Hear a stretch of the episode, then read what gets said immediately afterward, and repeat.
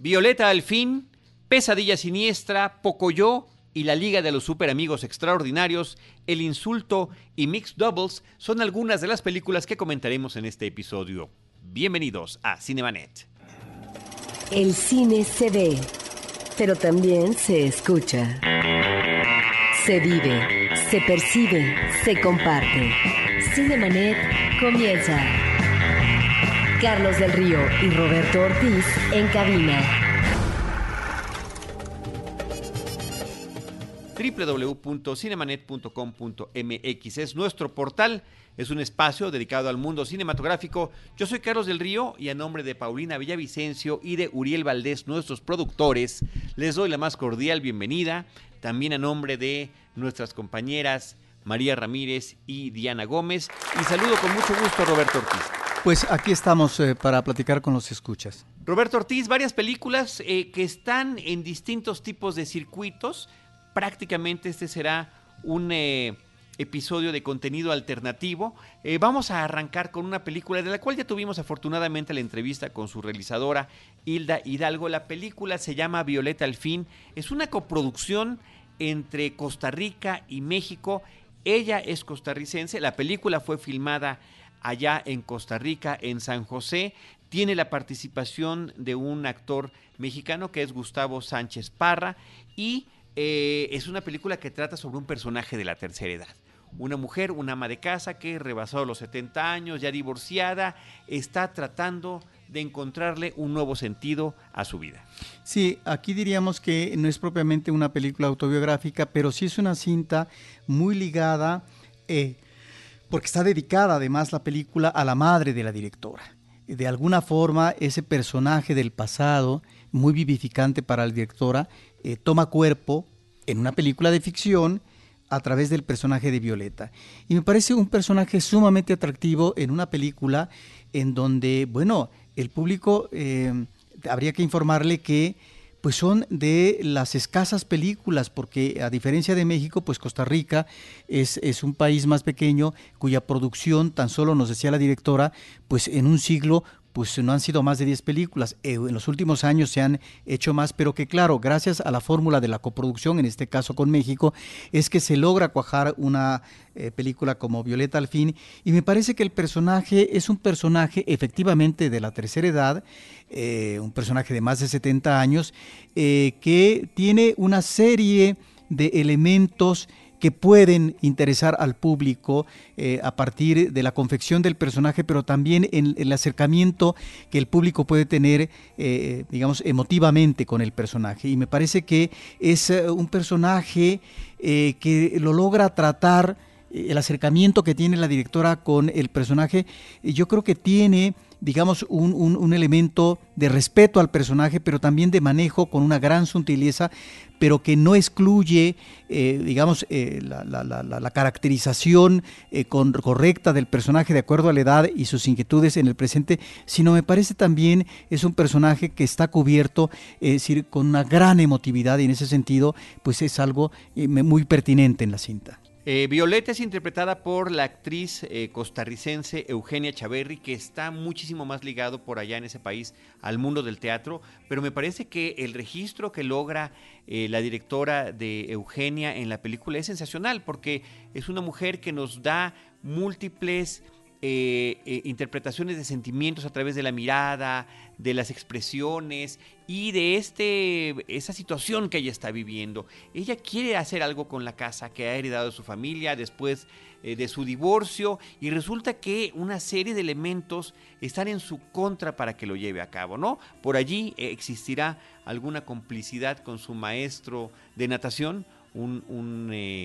profesor que da clases a un grupo de señoras de la tercera edad, que es justamente el que interpreta al mexicano Gustavo Sánchez Parra, pero realmente es el único lugar donde ella puede asirse para tratar de realizar lo que tiene como proyecto de vida, a pesar de estar en esta etapa eh, de la tercera edad. Una de las cosas que nos comentaba la directora en la entrevista que le hicimos es uh,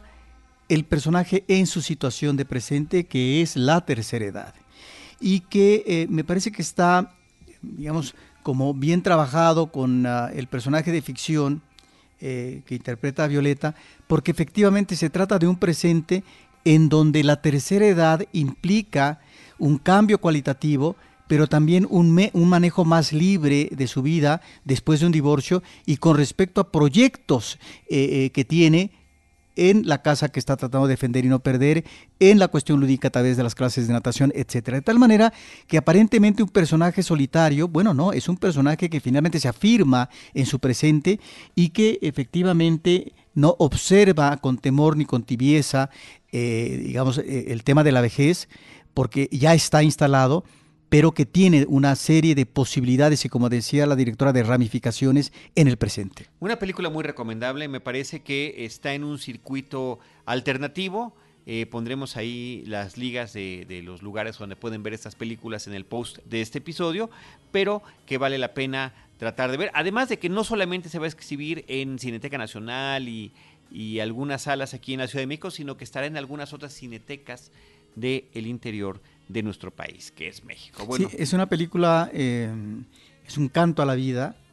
en un personaje de la tercera edad y que reúne efectivamente eh, un presente del personaje con el pasado. Se vuelve también eh, una, película evocativa a propósito de la presencia del pasado en su vida y si este pasado fue gratificante, me estoy refiriendo a los eh, antecesores, padres de ella y demás. De tal manera que no solamente está eh, este personaje de Violeta y su circunstancia actual con sus amigas como grupo, con el cual se reúne, puede convivir, sino también este personaje que tú mencionas como actor de eh, Sánchez Parra, que es el maestro de natación, que está cumpliendo una función lúdica eh, para el personaje de Violeta al integrarse a la natación, me parece que también como personaje intermedio, es decir, no es que sea un jovenzuelo, pero es un personaje que ha tenido ya sus vivencias y por lo tanto tiene una visión también de la vida y de las cosas.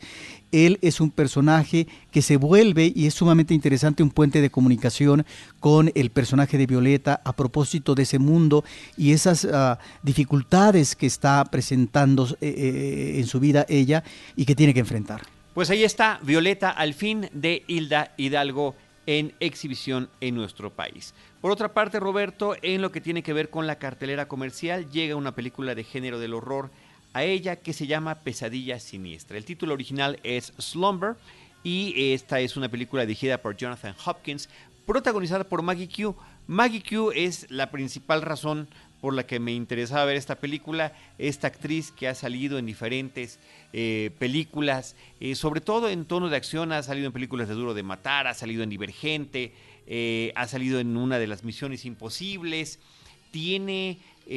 una presencia física muy agradable, es un rostro muy bonito, se mueve bien para la acción y aquí está en un personaje un poco más maduro, interpretando a una doctora, a una médica especialista en trastornos del sueño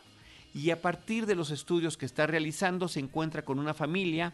donde al parecer todos están viviendo una problemática en torno al sueño, a eh, eh, estados en el que están sonámbulos o muy en particular el pequeño hijo de estos integrantes que son dos padres y dos hijos, el pequeño hijo sufre parálisis durante su sueño, donde está en un estado eh, en el que está en este umbral que hay entre la conciencia y el sueño y que él siente que hay una presencia siniestra, una presencia malévola que lo está eh, atormentando o que inclusive pudiera estarse alimentando de parte de su energía. En esto, que es el planteamiento, me parece donde la película acierta, tristemente creo que es el único acierto, la película tiene un ritmo eh, muy desigual, tiene eh, situaciones que no conllevan eh, consecutivamente la una a la otra, eh, poca credibilidad en personajes que se supone que son especialistas del sueño y que no están eh, con la información suficiente y que tienen que buscar las cosas por Google y demás, realmente absurdas y tristes y lamentable que la actriz o la película con una premisa interesante nos pueda llevar pues a una cinta muy poco lograda desafortunadamente, sobre todo cuando de repente la misma película señala antecedentes en la pintura, en mitologías que hablan sobre estos eh, personajes que pueden estar identificados a veces hasta con deidades o con monstruos en diferentes culturas a lo largo del mundo, porque efectivamente el tema de los sueños y de las pesadillas pues es algo que se vive en todos lados. Pero bueno, pues si gustan ver a Maggie Q, que siempre se ve encantadora, y eh, atreverse a incursionar en esta premisa, ahí está la película Pesadilla Siniestra, el título original es Slumber, que slumber es también es el sueño, es permanecer dormido, es también cuando sientes ese peso de estar inconsciente. Eh, por otra parte, Roberto, hay una exhibición de eh, Pocoyo en la pantalla grande. Pocoyo es un personaje español animado que desde hace varios años eh, gente de muchas partes del mundo lo ha podido disfrutar porque el, personaje, si bien, insisto, se origina allá en la península ibérica, bueno, se ha hecho la traducción al inglés, eh, se ha distribuido en países de habla inglesa, en otros, en otros eh, países y con diferentes idiomas. Aquí en México inclusive se ha vuelto a doblar para darle el acento latino. Y en los eh, es un personaje creado para el público familiar, pero particularmente para niños en etapa preescolar. Yo si no hubiera sido por el tema de mi paternidad, créanme que no hubiera conocido y me hubiera arrepentido de no haber conocido a un personaje como este que se basa, en animación digital, pero todo eh, tiene que ver con el juego de Pocoyo, sus juguetes y su imaginación. Y a partir de allí, y las preguntas siempre de un adulto que nunca está a cuadro, ¿cómo reacciona este pequeñuelo? Aquí se está presentando como función especial en algunos días muy, muy especiales en la cadena Cinépolis, eh, una, un corto o un episodio que se llama Pocoyo y la Liga de los Superamigos Extraordinarios, que es uno de varios episodios que en una, proyección de 50 minutos se presentan. Sin embargo, esa es la primera y es la principal porque Pocoyo y sus compañeros, él y... Eh, pues sale por ahí un, villano muy simpático que es el marciano malhumorado, eh, pues se enfrentan eh, como superhéroes cada uno con diferentes disfraces. El de Pocoyo se parece al de Superman, el de Eli, que es un elefante, se parece al de la Mujer Maravilla, y demás, inclusive el pulpo, que también aparece en muchos episodios, es como si fuera Nick Fury quien está dando las indicaciones de lo que tiene que pasar. Me parece, y eh, nos tocó verle una función familiar, esta, eh, este avance para la prensa y este mi hijo que ya tiene siete dijo oye yo ya no estoy chiquito para ver esto pero disfrutó la película eh, los papás que no lo conocían sí les gustó y me parece que funciona y está interesante ver en, en unas funciones especiales pues este contenido de Pocoyo que es muy apto para la familia. Así que ahí está chequen ustedes la página de Cinépolis para ver qué días y en qué espacios se podrá dar esta exhibición, que insisto, solamente dura 50 minutos. Roberto Ortiz, por otra parte, está la exhibición de la película El Insulto, una película que viene de Líbano y que estuvo nominada en este año a, a la categoría de película en lengua extranjera, en idioma extranjero, en los Óscares. De poco yo, nos vamos a la exhibición de una película que se llama Mixed Doubles. No tiene título en español, el título es una película japonesa, el título original es Mix y eh, es una cinta que está formando parte del Festival de Cine y Animación Japonesa Konichiwa que están haciendo una labor interesante de promoción de, eh, películas del Japón, eh, tanto animadas como de acción real. En este caso estamos ante una comedia romántica que en el 2017 eh, fue la más exitosa en Japón, llegó al número uno en su fin de semana de estreno y ahí se mantuvo durante un buen tiempo, que trata sobre una chica eh, cuya madre había sido campeona de ping pong y la mamá desde que era niño le imponía como medicina que ella aprendiera a jugar ping pong creía que, y que sentía que su hija debía ser también como ella un prodigio para el deporte y que se volvió una relación eh, tormentosa entre ambas por la forma en la que se le imponía y finalmente, bueno, esta chica evidentemente logró eh, jugar bien eh, este deporte,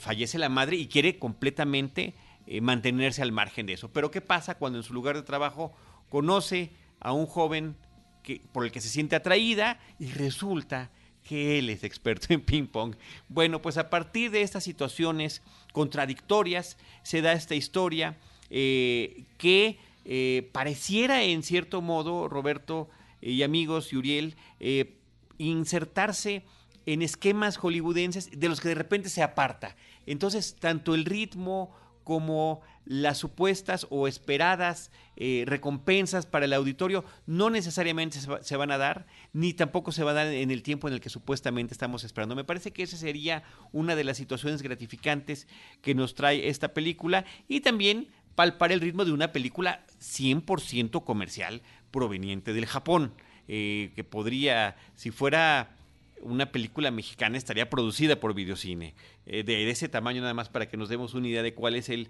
sentido de humor eh, que maneja esta película. Pero no deja de ser una sorpresa refrescante en la cartelera y una alternativa para el público que esté interesado en ver otro tipo de contenido. La película se está exhibiendo en circuitos de la cadena Cinépolis únicamente los días 12 y 13 de mayo, insisto, como parte del Festival de Cine y Animación Japonesa Konichiwa. Ahora, Roberto, eh, Roberto nos quiere comentar algunas películas que han recibido reconocimientos en festivales eh, o, ceremonias alrededor del mundo y que, eh, pues hasta el momento, al parecer, no han tenido exhibición en nuestro país. Sí, como compensación es una película que eh, recibió el premio a Mejor Actor, en este caso Camel El Basha, en el Festival de Venecia. De tal manera que esta me parece que es una película interesante que nos remite a mm, esta especie de género en el cine estadounidense que es el cine de tribunal, que es realmente muy atractivo en el manejo de la trama y de los personajes, porque finalmente hay un juez, está el abogado defensor, está la fiscalía y hay un jurado, que es el jurado que eh, sería la sociedad quien finalmente eh, va a determinar si el procesado en el juicio es culpable o es inocente. Bueno, pues esta película nos remite a, una, a un insulto y una agresión física que realiza un arquitecto palestino a un libanés. Y entonces ah, hay una demanda por parte del personaje libanés, que es eh, el personaje de Tommy, y que esta demanda lleva efectivamente a este espacio propio del tribunal, de los alegatos entre el abogado defensor y finalmente el abogado que acusa, bla, bla, bla, de tal manera que eh, e, e, esta vertiente de ficción eh, nos lleva una situación mayor que tiene que ver con eh, y, yo creo que es lo que le interesa al, director Siad Doeri, que espero pronunciarlo bien, es eh, eh, un director que está planteando el problema de las divisiones religiosas y étnicas entre vecinos que radican en un espacio, en una misma nación, pero que unos son emigrantes, que digamos tienen un trabajo, pero que finalmente vienen de fuera, como el, arquitecto eh, palestino, de tal manera que eh, ahí es donde una situación aparentemente pequeña, de acuerdo, eh, y que se lleva a los tribunales de dos personas, una que se siente agredida por otra, pues lleva a la parte política de, involucramiento y también a estos ah, manejos de violencia cuando una situación está caldeada en los ánimos con respecto a estas divisiones étnicas que existen. De tal manera que es una película que en buena medida ilustra a manera de ficción esta problemática que se está dando en la realidad palestina y en este caso de los libaneses. Pues ahí está la película El Insulto. Roberto, hay una cinta que me llama la atención ahorita que estabas hablando de un país oriental como Japón, pues eh, Corea del Sur hace un cine sumamente atractivo y eh,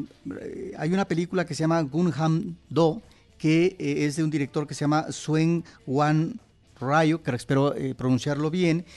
que se remite como espacio de locación a un lugar que es histórico, pero que además pues fue un lugar también importante en el siglo pasado. Eh, se trata de eh, lo que llegan eh, a conocerse como la Isla Acorazada. Es, una cinta que obtuvo... Em, isla Acorazado. Isla, la Isla Acorazado, así sería como la traducción en español, que ganó en la sección órbita del Festival de Sitges y que me parece que es interesante mencionar que este espacio de locación es sumamente atractivo y que funciona muy bien en la película. En principio eh, fue considerado Patrimonio de la Humanidad por la UNESCO eh, dentro del rubro de sitios de revolución industrial de la era Meiji de Japón en lo que se refiere a la siderurgia, las construcciones navales y a la extracción de hulla. Esta es eh, una isla donde hubo habitantes, pero fue básicamente una mina donde obviamente los trabajadores eran explotados. Y quiero también decir, ya que como locación es una cinta que eh, sirvió eh, de locación externa y me parece que funcionó muy bien en una cinta de 2012 de San Mendes eh, que nos remite a James Bond que fue Skyfall.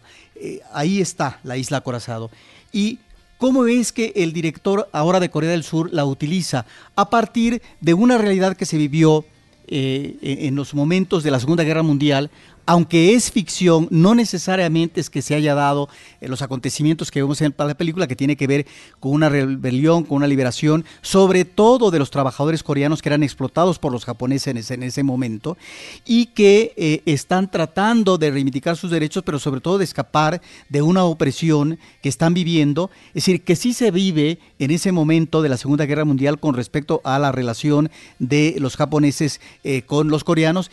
pero que no se dio de esta manera como rebelión y trabajo de liberación en esta cárcel, eh, pero que me parece que lo que hay que notar como eh, significativo es el manejo visual. Ahí es donde encontramos un cine que se parece y no a Hollywood. Es, es un cine de un frenesí, de un eh, manejo portentoso de la imagen y sobre todo del dinamismo de los personajes y las situaciones dramáticas que viven. Yo creo que eso es lo más rescatable, independientemente que a lo mejor los personajes no están lo suficientemente confeccionados, que caen en el estereotipo, etcétera, pero que ahí está ese elemento visual que funciona muy bien en este, eh, en este, en este cine, en estas cinematografías. Carlos, cuando tú, digamos, mencionas eh, este trabajo del cine japonés, bueno, también en Corea del Sur estamos viendo, digamos, trabajos sumamente interesantes que de alguna manera se identifican genéricamente con ciertas producciones eh, genéricas de Hollywood,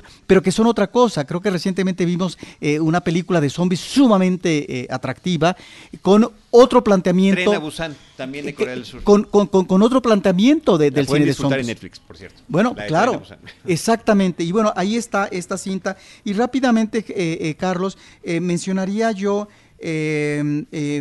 también algo que sí se está presentando en Cineteca Nacional que corresponde a Ambulante en este año de 2018, que es una retrospectiva a un documentalista sumamente importante, eh, sobre todo diríamos del siglo XX, pero que sigue produciendo. Es, es un director que tiene noventa y tantos años y que es la retrospectiva de, de Frederick eh, eh, que me parece que es sumamente interesante. Es un director de documental